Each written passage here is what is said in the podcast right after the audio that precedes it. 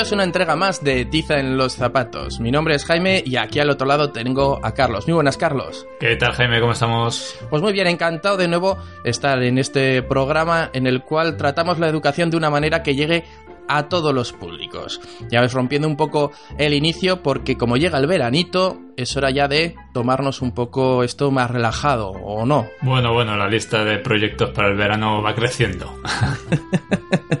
Hay que decir que, aunque ya lo sabíais, eh, hemos hecho un poco una trampilla al poneros ahí esa charla que, que organizó podcast sobre, sobre la educación y los, mm, propiamente dicho, los podcasts porque como sabéis en estos últimos días estamos metidos en, varios proyectos personales o bueno posiciones y sobre todo lo que es el fin del curso que prácticamente ya ha pasado. Pero bueno aquí estamos de nuevo. Os vamos a traer un programa de estos eh, que a nosotros nos gusta que son de los que debatimos sobre un tema concreto. Más que daros una noticia y y sobre todo os queremos adelantar que este verano tenemos un, vamos a decir, un proyecto especial para, para Tiza en los zapatos y es que hemos decidido que ya es hora de, de, de, sacarle los pañales a la web, a nuestro blog, el que ha sido el blog durante todo este tiempo, ese blogspot, pues bueno, pretendemos de alguna manera hacerlo ya eh, un blog mayor, ¿no, Carlos? Nos vamos a profesionalizar, vamos a ganar dinero, vamos a ser ricos, nos podemos retirar casi casi, ¿no? ¿No, ¿No era eso? Bueno, de, de, momento tendrá su dominio, tendrá un blog propio. Eh, esperemos que nuestra intención es que sea un poquito más allá de lo que es solamente un, sitio donde poner los, eh, los, los, los, programas o cada uno de los podcasts. Igual que ya empezamos con el tema de Flipboard, pues, pues lo mismo. Ir un poquito más allá donde estas cosas que nos van interesando, que encontramos por ahí, o simplemente cuando queremos contar alguna experiencia, tener un sitio donde poderlo compartir con vosotros. Y así, además de, de cada uno de los programas de Tiza en los zapatos, tendréis toda esta información. Luego también os va a facilitar en que en cada uno de los eh, programas que vayamos haciendo mmm, podamos en, un post o a, ampliar esa información en esa web, ya que pues eh, por la distribución y diseño de Blogspot, pues tampoco nos permite ir mucho más allá. Mira que le tengo cariño yo a Blogspot, ¿eh? Sí, la verdad es que sí, que, que para lo que lo hemos usado nos ha servido muy bien. Sí, nos, ha hecho, nos sí. ha hecho, muy buen uso y estamos muy contentos. Pero oye, que, que es verdad que eso Hay era que de. Ahora, sí. Claro, ahora que nos lo hemos tomado en serio esto de tiza de los zapatos, pues vamos también a darle ese, ese matiz un poquito más, más chulo y más, como dices tú, más pro, más que profesional, pro. Pero bueno, también deciros que nada, que eh, vamos a ir grabando eh, algún que otro eh, capítulo más. Lo que no sabemos ya si este verano será como el anterior, donde estaremos ahí al pie del cañón, porque si no, espero que nos permitáis unas pequeñas vacaciones, un pequeñito descanso, que ya os buscaremos alguna cosa y al menos si no, con el estreno de la web, eh, este verano tendréis algo que, hacer. Os invitamos igualmente a que nos sigáis mandando vuestros comentarios, nos sigáis mandando vuestras opiniones y que de momento podéis seguir yendo a tizenloszapatos.blogspot.com para dejarnos todo, todo allí o buscarnos en las redes sociales. Bueno, Carlos, vamos a empezar este programa, este número 36 de Tiza en los Zapatos, donde me toca a mí traeros un tema, un tema que ya os prometí y os adelante, y que he querido plantearlo con este título. ¿Por qué los alumnos en Japón limpian las escuelas?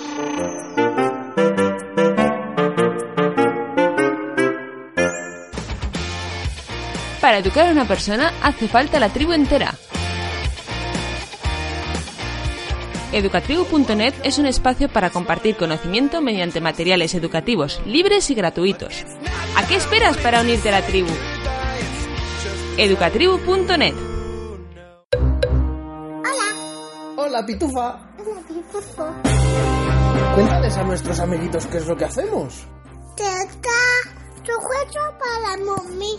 Contamos los cuentos para dormir. ¿Y cuántos cuentos hemos contado ya?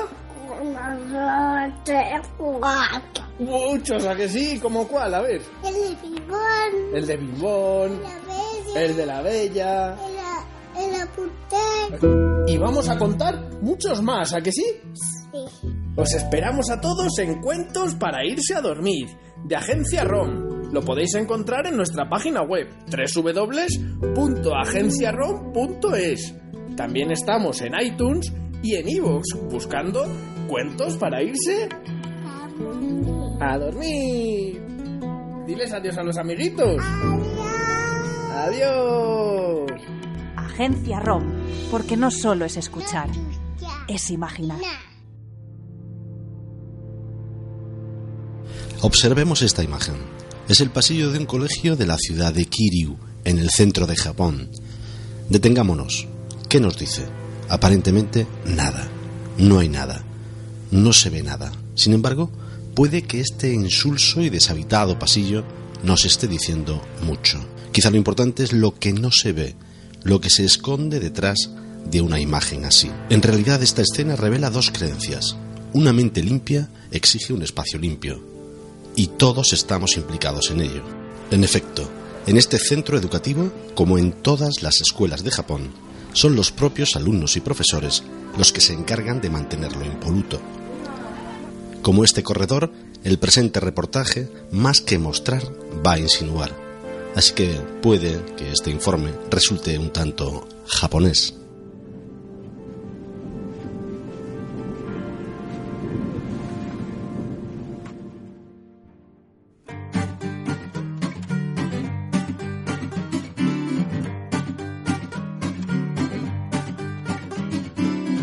Acabamos de escuchar eh, el fragmento que inicia un documental que podéis eh, encontrar en YouTube y si no en nuestra revista de Flipboard titulado Japón, punto y aparte.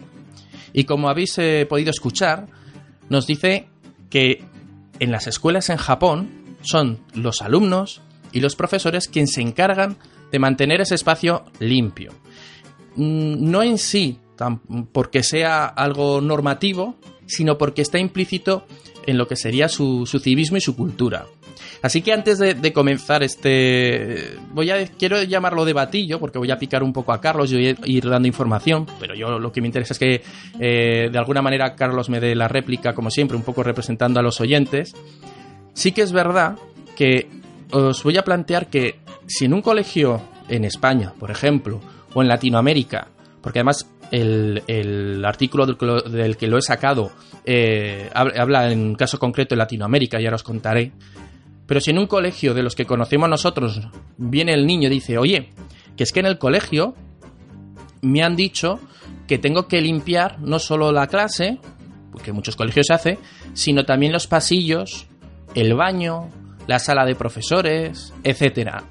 Entonces, Carlos, aunque tu niña es muy pequeña aún, ¿tú te imaginas que tu niña, pues con 5 años, viene de casa y te dice eso? ¿Qué es lo primero que pensarías? Hombre, es indudable que la sorpresa inicial sería grande, pero también sería una cuestión de investigar un poco y hablar con los responsables del centro a ver cómo va el tema.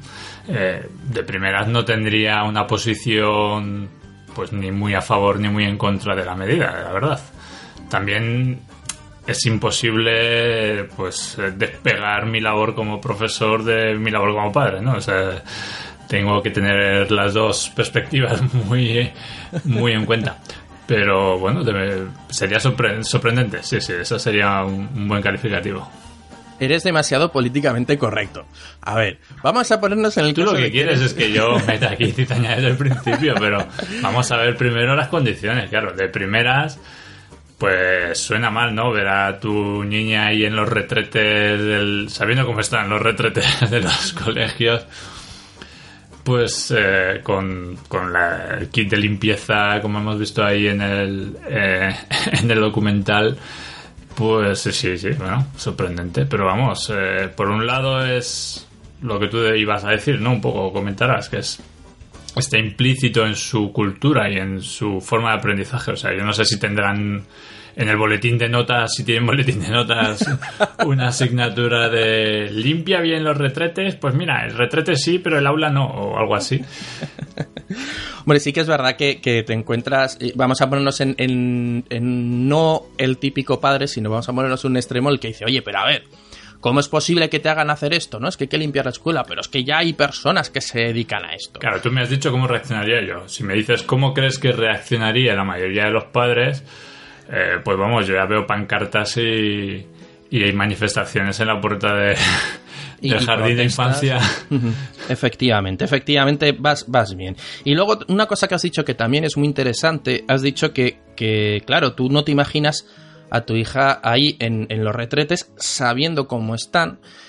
Y gran parte de, de- de- de la importancia de, de este tema es esa frase, el sabiendo cómo están. El que en un principio hay que limpiarlos, pero cómo están previamente. Bueno, poniéndonos un poco en, e- en ese contexto de cómo veríamos nosotros esto, cómo nos imaginamos y mm, relacionando la limpieza con nuestra cultura y con, con la situación que hay en las escuelas, ya os puedo decir que en, en un, en un artículo de la BBC, sí que es verdad, ojo, es bbc.com, pero como lo puse hace mucho tiempo, si lo vais a buscar a Flipboard, tendréis que bajar un poquito hacia antiguos eh, artículos, porque lo tenía ahí guardado en la recámara y por fin lo he podido traer. Y es un, un artículo que se titula ¿Por qué los estudiantes en Japón tienen que limpiar los baños de sus escuelas? Eh, ya veis que, que he sido poco original y he querido de alguna manera parafrasear este titular para... copiar, para- Jaime, copiar. No, no, copiar no. O es un homenaje o se parafrasea. Ah, vale, vale. Me parece bien. Entonces, lo, lo que el, el articulista sí que es verdad que lo enfoca desde eh, su perspectiva, desde América Latina, habla mm, desde América Latina, cómo ha visto eh, esta práctica educativa, que para los japoneses, como muy bien dice este artículo, a ellos le- les llena de, de orgullo. Para que tengamos algún dato, tiene hasta nombre propio esta, esta práctica que se llama Osoji. Es una práctica en la cual cada, voy a generalizarlo, cada persona o cada grupo de personas de alguna manera se encarga de mantener su espacio de trabajo y convivencia limpio. Eh, como muy bien decía al, inicio eh, ese fragmento de audio que os he puesto, si tú tienes eh, tu espacio de trabajo limpio y ordenado, tu mente estará limpia y ordenada. La verdad es que esto, a mi ver, es bastante indiscutible, eso sí que es verdad. He de decir que es algo que me dijo siempre mi padre cuando me decía, recoge tu cuarto, porque como esté tu cuarto estará amueblada tu cabeza. ¿Vale? También lo he parafraseado, ¿eh? Bueno, en este caso no nos podemos meter en temas legales. Es tu padre. No, creo que te denuncie. No, no. Y además, este artículo nos dice que no solo eh, los alumnos estudian las materias, sino que aprenden a cuidar lo que es público y a ser un ciudadano más consciente. Claro, en, nuestras escuelas eso es algo que, se da por implícito y que incluso, incluso en España está en el currículum, a día de hoy con la 11, en los valores eh, sociales y cívicos, o cívicos y sociales, o en su alternativa a la religión, que al fin y al cabo lo que están enseñando son unos, eh, unos valores. Claro, la cuestión es qué valores están enseñando los de la sociedad en, las- en la que se vive.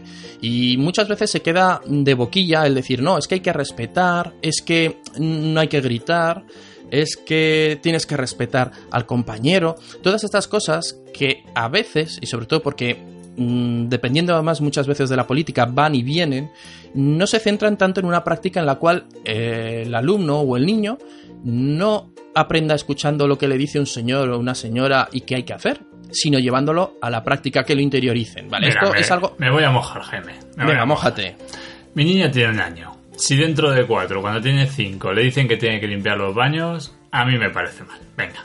Me parece mal porque creo que es, no es una edad para tomar ese tipo de responsabilidades. Cuando yo creo que, me lo imagino, ¿eh? tampoco sé cómo serán, o no tengo una idea de día a día de cómo son los niños de cinco años, ¿no? Pero Ya te llegará, ya. ya, claro. Yo quiero pensar que, que todavía están en edades de, de asumir ciertas responsabilidades a su nivel. Y no creo, y eso puede ser, por ejemplo, recoger los juguetes cuando juegan.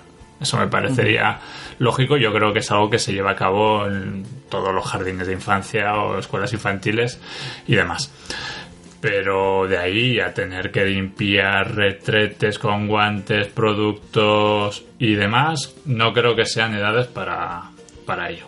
Así de claro. Entonces, me parece que si esa medida es con 10, 12 años, pues, pues ¿por qué no? Puede ser interesante, ya es otro nivel. Pero empezar en primero de primaria, por ejemplo, eh, con este tipo de responsabilidades. Otra cosa es que fuera gradual, otra cosa es que, no, pues mira, se les dice de limpiar pues con una escoba el sitio donde juegan y es casi casi testimonial.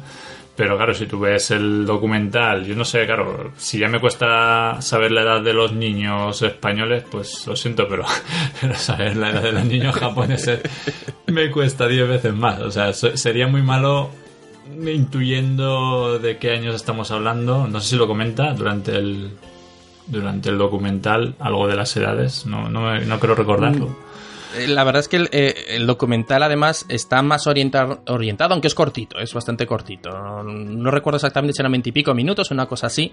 Va orientado a explicarnos cómo es la educación en, en Japón, pero desde el punto de vista de eh, eh, cómo lo tradicional y cómo su, su cultura influye directamente en el día a día en las aulas o cómo los niños están educando allí, pero de un pero de una manera mm, simplemente, ¿cómo decirlo? Como desde un punto de vista externo, ¿no? Simplemente nos cuentan cómo es. No, no aportan tanto la opinión ni va buscando todo lo pedagógico, simplemente se queda en lo curioso que quizás es lo que más nos interesa. Eso por un lado y por el otro, decirte que sí que es verdad que te he buscado un poco el extremo, en el caso de los baños, para provocar el cuñadismo, ¿no? El, el- el- la revuelta y el que pudieras saltar de alguna manera y dar la contrapartida, porque realmente lo que hacen estos niños, y, estoy hablando ahora niños, pero son eh, eh, los alumnos que están en secundaria y en primaria, es en general durante toda su vida escolar, o sea, cuando van a, la universidad, que, creo que en algún momento incluso lo hacen, lo que hacen es barrer, eh, fregar, recoger, sirven hasta la merienda, la misma comida la, sirven ellos, lo que hemos dicho, lavan los baños, pero es funcional y como dices, también es un poco testimonial. Es decir, el, lo hacen, pero es que está casi todo ya muy limpio, porque en el día a día... eh, en su misma cultura está el cuidar todo lo que, que estás usando, el cuidar tu entorno y tu zona de trabajo, de tal manera que a eso iba lo que, que decía al principio, a esa frase que decías, a saber cómo están. Hombre, claro, eh, por eso digo que, que al final todo esto te lo imaginas que lo implementarían después de una gran limpieza a fondo llevada a cabo por profesionales y entonces Exacto. comienzan un poco... Y es verdad que si ellos mismos son los que ensucian y son los que tienen que limpiar, pues obviamente harán lo posible por ensuciar menos. A poco que su razonamiento empieza a ver, joder, pues es que si ensucio menos, tengo menos que limpiar. Eh, Claro, yo creo que ahí está un poco la medida educativa, ¿no? En, en ser consciente de las consecuencias de los actos de uno. Pero claro, yo creo que, que a lo mejor con cinco años, pues, no sé, yo es que creo que, que hay 8 o 10 años para que los críos se equivoquen, la líen parda, se abran la cabeza, llegando un poco al extremo, ¿eh? O sea, quiero decir, pero que disfruten un poco también de su libertad y sean ellos conscientes de sus límites y, y vayan ellos evolucionando de forma más natural, quiero decir. A lo mejor con esta medida evolucionan comenzando por una obligación. No sé si me, si me explico, o a lo Sí. mejor tengo una visión muy happy de, de No, la no. situación, o yo de crío he sido todo lo contrario y entonces me apetece que mi hija tenga una, una cierta libertad menos encorsetada. vas, vas muy bien, vas muy bien por donde yo quería que fueras, así me gusta. Es lo que tiene que nos conocemos un poco, Gen. Ya sabes dónde, dónde Claro. pinchar para que salga sangre. Es que a, a ti, a ti o incluso a un niño, eh, vamos a poner el caso de los 5 años, ¿vale? que ya tienen una cierta mm, eh, manera de, pensar ya bastante establecida, limpiar es un castigo.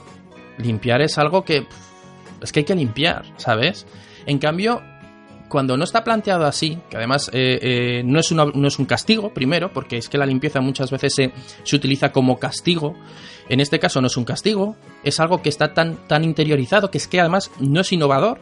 Es decir, es que se ha hecho siempre de toda la vida. Los maestros que están allí lo hicieron, los padres de los niños lo hicieron, y de esta manera eh, no son solo los niños, sino que son los niños junto a los maestros quienes, o los profesores, quienes se implican en esta tarea.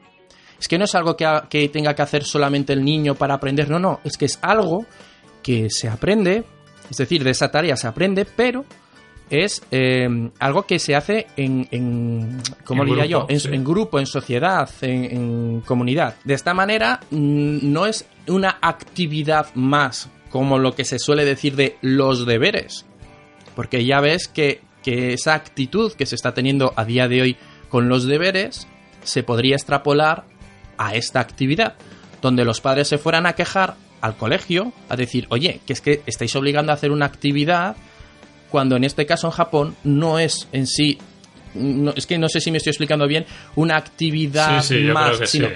es algo como que el entrar en fila o el, el salir, mm, poner la mm, silla, son cosas tan, tan naturales para ellos.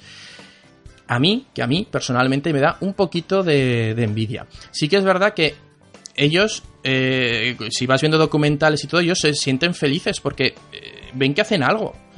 Que no es un castigo, sino que como lo hacen en grupo, eh, como Una todos están actividad más de recreo, por decirlo así. Claro, efectivamente. Ahí la, la has visto. Gracias. Me has dado ahí lo que yo iba buscando, efectivamente. Bueno, Entonces- pues supongamos que, que hoy estoy. Hoy soy un tío fácil. Y he empezado imparcial, me he volcado a un lado y ahora me vuelco al otro. Digo, ostras, venga, va, lo veo. Lo veo. ¿Tú crees que eh, nosotros, como cultura, como sociedad, seríamos capaces de evolucionar hacia ese punto de integrar este tipo de actividades como algo positivo para nuestros peques? ¿O no tan peques? Pues tú como te, has mojado, yo también. Yo creo que no. Yo creo que no, porque esto es eh, un- una actividad tan arraigada en su cultura. Y, en, en España, al tener esta cultura mediterránea, eh, nos, nos, eh, nos abarcan unas diferencias tan tan grandes culturales que sería muy difícil importar ese, ese modelo aquí sin, sin ser lo que estamos hablando, una obligación. Al fin y al cabo, un pegote que hay que poner ahí, no es que los niños ahora. Hombre, yo creo que no habría duda de que esto empezaría como una obligación, pero como allí, supongo que hace 200 años o cuando fuera, empezaría como una obligación. Al primer grupo de críos que tuvieran que limpiar la caca de los otros, pues no les molaría nada, imagino. Pero es que, fíjate, Carlos, no es en sí que empezaran y decidieran, no, a partir de ahora en las escuelas vamos a poner, fíjate, el caso, el caso que cuenta este artículo es en, en el Mundial, creo recordar que era, que la gente se sorprendió mucho cómo los japoneses, eh, la, afición japonesa, se dedicó a limpiar sus, sitios, las gradas suyas. Y decían, pero, pero, pero, ¿y esta gente qué está haciendo? Es que está ya, es algo que es implícito en ellos. O cuando, ah, no, era el Mundial o eran las Olimpiadas en Japón, ahora no lo recuerdo, por no perder tiempo un poco buscando en el artículo, pero que las calles, y eso sí que se me quedó eh, cuando hablaban de, de Japón, que si las calles están muy limpias, es que no es algo que sea algo puntual de la escuela, es que es algo tan tan arraigado en su, en su eh, cultura, por decirlo así, no- ahora mismo no encuentro un sinónimo, pero sí que es verdad que está tan arraigado en ellos que es que simplemente es un- una consecuencia de. Vamos, que lo raro sería que no eh, lo hicieran, ¿no? En la escuela. Efectivamente. Entonces yo, yo quería pensar un poco por ahí, como que eh, desde mi punto de vista ya personal, más que se, se obliga, entre comillas, a eh, hacer estas limpiezas o esas tareas en la escuela para que luego yo lo veo como que esta cultura tiene metida esa mentalidad eh, ahí, está tan, tan arraigada en, en su sociedad, que el reflejo de esto es que exista esta actividad de que cada uno o cada grupo se encarga de cuidar eh, lo que tienen alrededor. Sí que es verdad que luego, como todo, ¿no? Que nos pasa cuando nos comparamos con, con- con otros países, tendrá sus pros, tendrá sus contras, pero bueno, sí podríamos importar o fijarnos para hacer algo parecido, parecido o similar aquí en España. Pero bueno, fíjate, yo, yo con lo que empezaba un poco este programa, que te decía, y ya me has comentado a lo largo de, esta charla, eh, que claro, que qué pensarían los padres de países españoles o países sudamericanos si de repente en un colegio les dicen, no, no, es que vamos a empezar a realizar estas actividades para crearles unas ciertas responsabilidades, que conozcan que, es, que, es, que todo es de todos, que no simplemente eh, hay que decir, venga, ahora es la hora de recoger. Venga, pues toda la suciedad que hemos generado a lo largo del día hay que recogerla, sino que es que a lo largo del día hemos generado poca suciedad porque nos hemos preocupado de, de cuidarlo. Pues bien, fijaros que en, en un país sudamericano, creo recordar que era Brasil, lo pone en el artículo, Brasil, sí. Brasil hubo una polémica porque en algunas escuelas se obligó a los alumnos a limpiar los salones de la clase, ¿vale? Cosa que, de decir que en muchos colegios eh, españoles se hace ahora, pero limpiar es más recoger, para que nos entendamos. Pues bueno, pues eh, algunos eh, padres, o, o yo supongo que serían padres, pero que les denunciaron, como que era un abuso hacia los niños. ¿Eso qué opinas, Carlos? Hombre, que la, la clave está ahí en si solo los alumnos limpian o, o si se involucra todo el centro, todo el personal y todas estas cosas. Es decir, yo creo que se podría ver de una perspectiva diferente si es una tarea específica para los alumnos. Es decir, jolín, la crisis ha llegado muy lejos, ¿no? Esto ya se están ahorrando eh, hasta el dinerillo de la señora de la limpieza están utilizando los chavales. Si, sin embargo, si se ve como una actividad más de centro, incluso con su espacio horario, porque no reservado, es decir, bueno, pues a las 12 es que llega la hora de limpiar. Y nos ponemos todos, los profesores incluidos, y formamos grupos y lo hacemos de otra forma, yo creo que sería otro punto. Pero claro, eh, volvemos a lo mismo. eh, esto socialmente tiene que estar como bastante inculcado y yo creo que es que ahora mismo hay, hay problemas muchas veces. Yo no los tengo porque doy a otro nivel educativo, como bien, bien sabes, pero... eh, Pero es un nivel donde también tendríais que limpiar, ¿eh? no te. No, claro, claro, y lo hacemos. El otro día, sin- por ejemplo, pues simplemente en el taller donde montamos ordenadores, organizamos un pequeño picnic o, o unas Coca-Cola y unas patatas, vamos, de despedida. Y yo les dije que sí, sí, podemos organizar lo que queráis, pero hay dos normas. No se trae alcohol, ni cerveza sin, ni, ni nada. y luego limpiáis lo que... O sea, es así. Y luego fueron ellos, cogieron la escoba y limpiaron los cuatro ganchitos que se habían caído y, y un poco Coca-Cola que se había caído por un lado. Pues, eh, claro, pues es lo que hay. O sea, y, y no creo que les pareciera mal, les pareció de lo más normal. Pues vamos a hacer algo fuera de lo habitual en un sitio que no está preparado para eso, nos dan permiso, pero tenemos que ser consecuentes.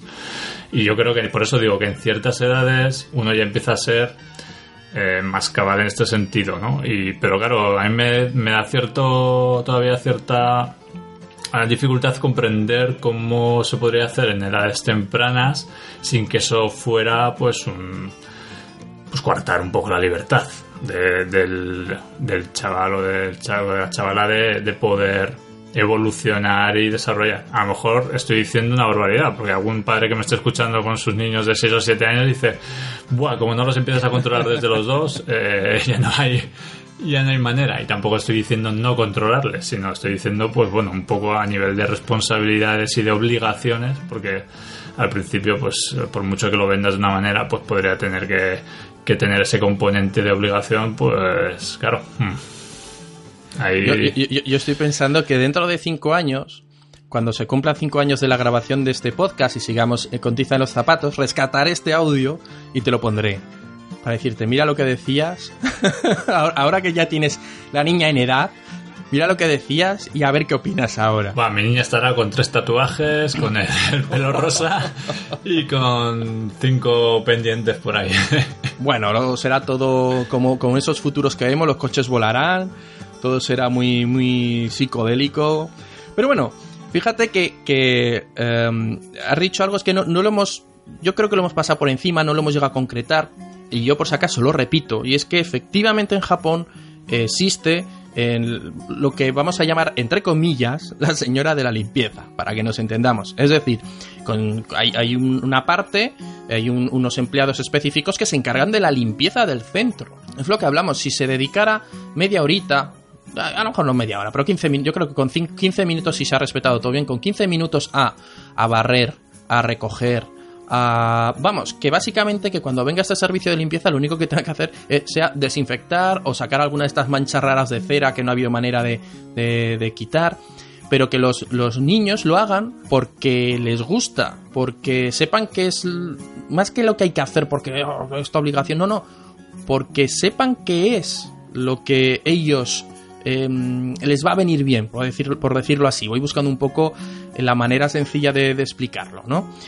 Entonces se quedaría en, en- en- Yo quiero ir a, a una frase, es que no me gusta nada. He estado pensando mientras hablabas tú, Carlos, si, la, si iba a comentar esto, pero creo que, que hay que comentarlo. Hay una frase, y aquí me viene un poco la crítica a la sociedad, en este caso española. Eh, hay una frase, como decía, que a mí no me gusta nada y se lo he escuchado no solo a adultos, sino a, sobre todo a adolescentes, pero también a algún niño, y es el, el porque le pago. Es decir, oye, yo voy a tirar esto, voy a ensuciar, yo no lo voy a limpiar porque hay una persona que como le pago o le pagan para eso, lo tendrá que hacer esa persona. este, esta frase y esta actitud es la que yo de alguna manera, y así enlazo un poco con mi conclusión, es el, síntoma de la enfermedad de la falta de valores que puede haber en una sociedad.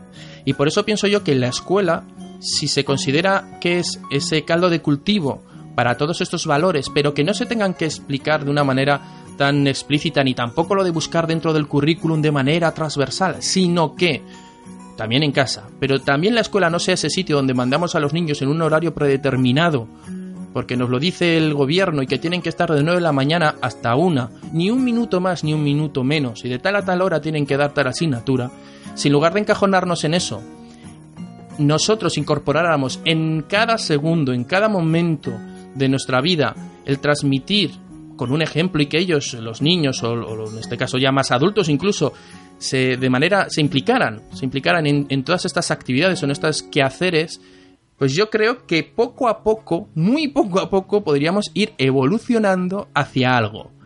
Pero y ahora viene la otra parte, como te decía Carlos, lo veo muy difícil. Lo veo muy difícil que- que esto ocurra porque igual que te he dicho que en Japón está muy arraigado esto de- del orden y la limpieza y es algo que está tan tan metido entre la sociedad, nosotros tenemos otros valores que quizás mm, no sean tan positivos y que es muy difícil quitarlos. ¿Y no piensas, Jaime, que igual estamos siendo muy negativos con nuestra sociedad? Yo no sé, yo tengo la perspectiva todavía de, de lo que me dicen, de lo que oyes, pero claro, lo que te dicen o lo que oyes realmente suelen ser siempre las cosas que más llaman la atención y por lo general pues suelen ser comentarios negativos, ¿no? Pero tú estás ahí al pie del cañón día a día y tienes el, la sensación realmente de, de los padres, de la sociedad, cómo está con respecto a la educación en etapas primarias eh, de, de esta educación. Entonces, realmente estamos en lo cierto, somos, somos así, como pensamos que... A ver, me, me- me está calentando aquí para que siga. Bueno, voy a- vamos unos minutillos más, pero fíjate, hay. eh, el otro día hablando con un, con un maestro ya veterano, muy, muy, muy, muy veterano, mm, comentábamos cómo, es, mm, cómo la, la sociedad ha ido evolucionando de una que era muy firme con, con los alumnos y con los niños, a de repente a pasar a una en la que es demasiado permisiva porque venía de esa, de, esa época en la que era todo eh, demasiado restrictivo. Y claro, ahora ya esa, esa parte en la que era más permisiva está pasando a la situación de que ahí va, que ahora se me ha descontrolado, he sido demasiado permisivo. Y ni una cosa ni la otra. Entonces, nuestra sociedad va dando bandazos. Somos realmente todo lo que nos quejamos y todo lo que es- estamos diciendo, y que ya ves en estos días últimos de curso es cuando yo me he vuelto un poco más reivindicativo. Yo creo, y vuelvo a repetir, que son síntomas. No son causas, son síntomas de que algo no está funcionando. Y en una época como esta, en la que, y me meto, sabes que no me gusta, pero me meto en política, en la que mm, las materias que vaya a dar yo el año que viene, el qué tiempo vaya a dedicar a una asignatura, o cómo incluso tenga que dar las clases, depende en quién vaya a ganar las próximas elecciones. Mientras esto siga siendo así de verdad, te digo, mientras la educación no sea un ente independiente que se fije más en responder a lo que pide la sociedad, más que a lo que piden las ideologías políticas, no tenemos nada que hacer. Lo único que, bueno, sí, tenemos que hacer que es seguir al pie del cañón, buscando cosas innovadoras, buscando cosas divertidas y preocupándonos porque los niños, pues, formen ese futuro lo mejor posible, ¿no? Y que no se vaya la sociedad al garete. Pero ¿cómo te has hackeado de responderme la pregunta? Mm, yo, es que yo lo, yo de momento hoy estoy pesimista. yo creo que, bueno, ¿tú piensas que se puede cambiar? Todo así de la noche a la mañana con cuatro actividades. No de la noche a la mañana, no, claro, esa pregunta va con trampa. Pero yo creo que se puede evolucionar. Que yo no lo veo como un cambio de decir, pues que sería un cambio radical, sería una evolución, ¿no? De, de ver una situación y de realmente eh, evolucionar de forma positiva, ¿no? Hacia otro punto. Pero es cierto, en algo que has comentado, que yo no veo una posible evolución mm, a un objetivo, bien sea este como cualquier otro, ¿eh? estamos tomándolo como ejemplo, yo creo. Y, eh, sin que hubiera una estabilidad en, en la situación educativa en nuestro país. Eh, ya no me refiero solo a la ley, que también, ¿no? Que es el comienzo de una estabilidad educativa sería pues un pacto educativo con todas estas cosas eh, que ahora dicen eh, mucho los políticos. Pero que claro, eh, mientras eh, las leyes vayan cambiando, pues bueno, habrá cierto número de profesores, centros, como lo quieras ver, que pues les dé un poco igual la ley que haya y sigan a- al método que a ellos les funcione, porque claro, dicen, bueno, pues si me la van a cambiar dentro de cuatro años o dentro de seis, cuando yo quiera establecer todos los mecanismos, pues hacen lo mínimo para cumplir la parte legal de la ley, pero no la parte metodológica, pues porque eso implica un cambio más profundo y no es vamos, no es viable que te la cambien luego a los 4, 6, 8 años, porque el cambio metodológico, como bien sabemos, tiene que ser una cosa de, de 20, 25, no sé si ponerle un número, pero vamos, de una cosa de, mucho tiempo, como ha pasado en Centro Europa y como pasa en los sistemas educativos que se considera funcionan mejor que el nuestro, eh, vienen de ahí, vienen de no tener cambios legislativos en cuanto a educación en 20 años, de tener la metodología y las normas y, todo súper claro desde hace muchísimo tiempo y entonces todos los centros intentan sacar el máximo beneficio y rendimiento de, de esa base, ¿no? Es un poco como lo veo. Entonces, claro, este pequeño cambio que estamos nosotros hablando pues es, eh, se podría vender, como en algunos centros estoy seguro que lo hacen, ¿eh? en algunos centros y lo harán súper bien y con el apoyo de la comunidad educativa y todo. Pero claro, es un, es un cambio más profundo a lo mejor de lo que viene siendo una actividad extraescolar, por decirlo así. O, o no sé cómo lo ves tú, No sé, ya me he ido un poco a las cerros Sí, no- no- nos hemos ido al politiqueo como, como es costumbre, pero sí que es verdad que, que el, el- un poco, a ver, el, el- el origen de, de mi idea de traer este tema iba sobre todo por el tema de que yo creo que lo traeré algún día, o tenemos que hacer un debate, lo de los deberes, al fin y al cabo, ¿vale? De forma de refilón he querido ir a tocar esos temas en los que eh, mm, los padres, de alguna manera, no generalizo, perdón, no quiero generalizar, no, como algunos sectores de padres creen o piensan que tienen de alguna manera mayor autoridad, y esto lo hemos dicho más de una vez en el podcast, frente a un profesional a la hora de decidir qué es lo mejor al- en, en lo que hablamos de pedagogía. ¿Vale? Solamente lo que es pedagogía.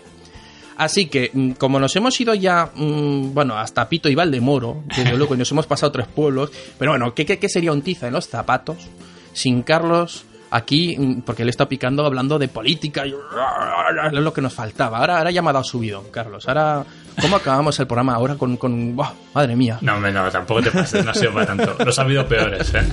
Los ha habido peores, incluso de los deberes también hubo ahí...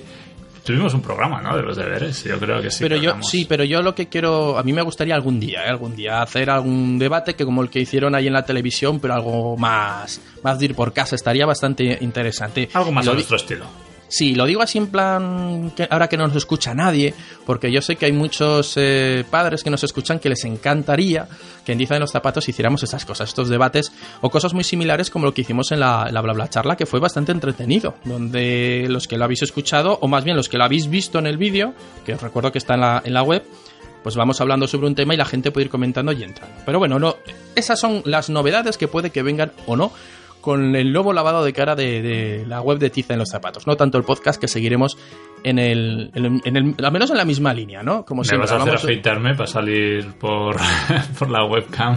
No, no, tú, tú sigue, tú sigue como siempre, da igual la- las pintas mientras hablemos un tema y acabemos hablando como siempre, que si la ley de educación, etcétera. Pero bueno, vamos a ir acabando ya este, este programa de Tiza en los zapatos. Esperamos que lo hayáis disfrutado. Como siempre, se nos ha ido un poquito lo que sería el tiempo en protestar, pero bueno, es, somos víctimas de nuestro tiempo. Así que, como siempre, Carlos, encantado de charlar programa más de Tiza en los zapatos. Un placer. Oye, ¿nos adelantas qué nos vas a traer en el siguiente? Pues sin que sirva de precedentes, sí que creo que está bastante claro el tema que vamos a tratar en el siguiente capítulo. Y va a versar sobre todos estos concursos de profesores o del profesorado de centros más innovadores, mejores, más guays, más chulos, más los, premios estos que se dicen, ha sido el premio al mejor, no sé, le- bueno, lo de innovación. Sí, ¿verdad? sí, ha habido unos meses últimamente que no hago más que recibir correos de, de este tipo de concursos y tengo, pues como siempre, una opinión, opiniones encontradas, ¿no? Respecto a ello. Bueno, pues yo, yo la querré escuchar porque a mí también me han llegado esos, esos emails y he sido tentado en participar en alguno de estos concursos. Pero bueno, nos lo contarás ya para el siguiente programa. Así que, queridos oyentes, sin más nos despedimos. Un abrazo y nos vemos en el próximo Tiza en los zapatos.